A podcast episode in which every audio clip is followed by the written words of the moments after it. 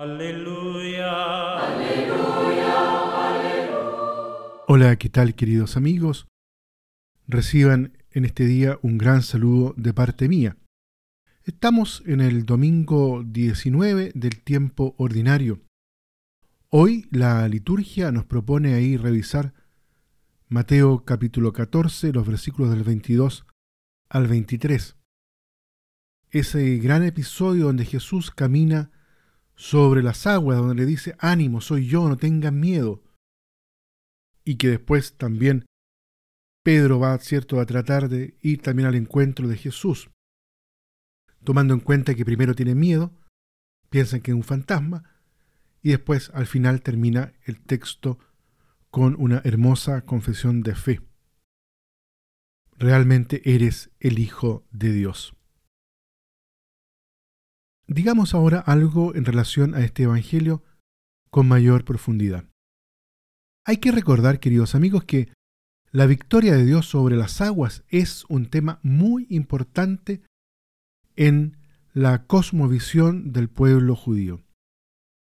El pensamiento bíblico ha heredado de las viejas tradiciones del pueblo de Israel la idea de una creación del mundo en forma de un combate entre Dios y las aguas hasta que el poder creador de Dios se impone a las aguas y a los monstruos del mal que contenía. Hay muchos salmos que eh, dan cuenta de esto.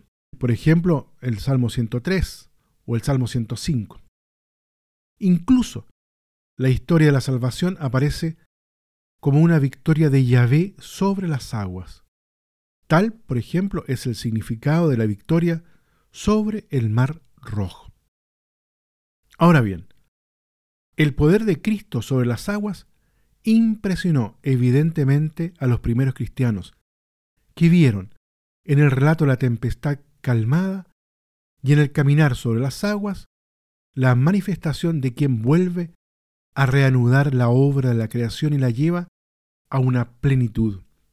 El día de Yahvé debía ser un día, por lo tanto, de victoria sobre las aguas.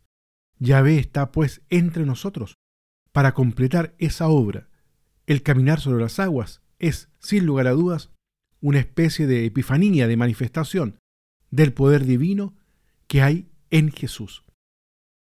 Sin embargo, la victoria de Jesús sobre las aguas se sitúa en un momento bien importante, en un momento decisivo de la vida de Cristo.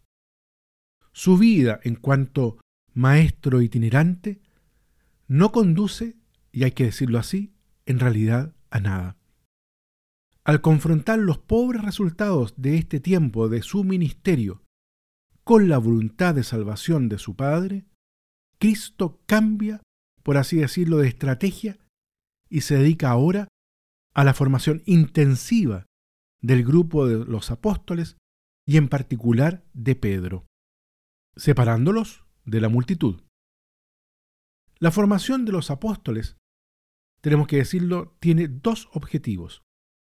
Primero, enseñarles a utilizar aquellas fuerzas mesiánicas que posee Cristo, tal como Él se los transmitiría en algún momento, y enseñarles, lo segundo, quizás lo más importante, a tener confianza en Él. El texto de la marcha sobre las aguas responde a este doble objetivo.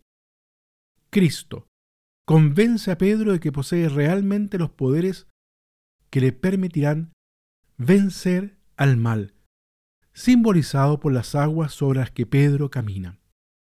Cristo enseña igualmente a Pedro que esa victoria, sin embargo, no brota de un poder mágico, sino que depende de la fe que él tenga en el mismo Jesús.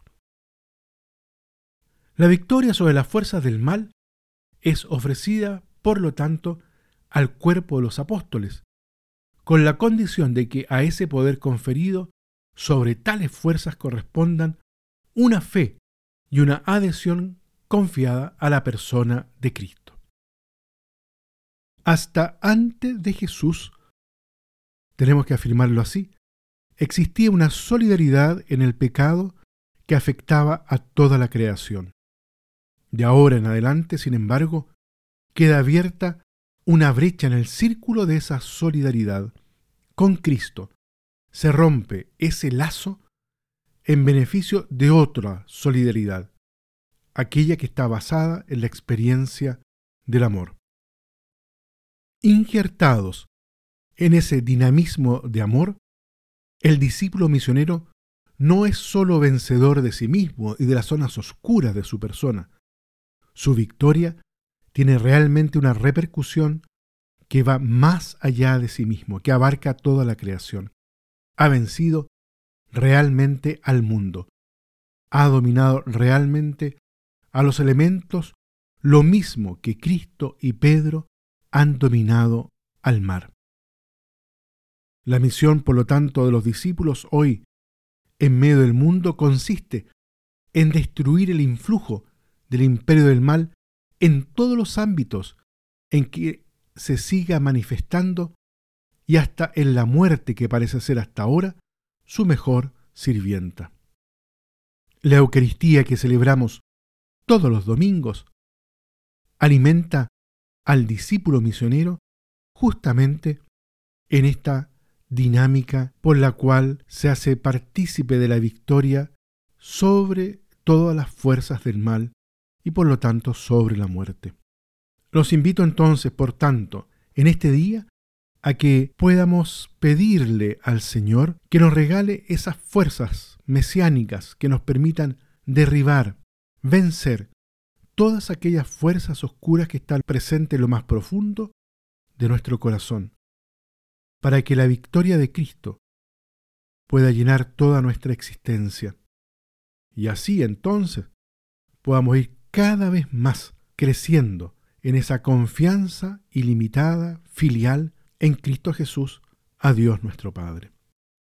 Que Dios los bendiga a todos y a cada uno.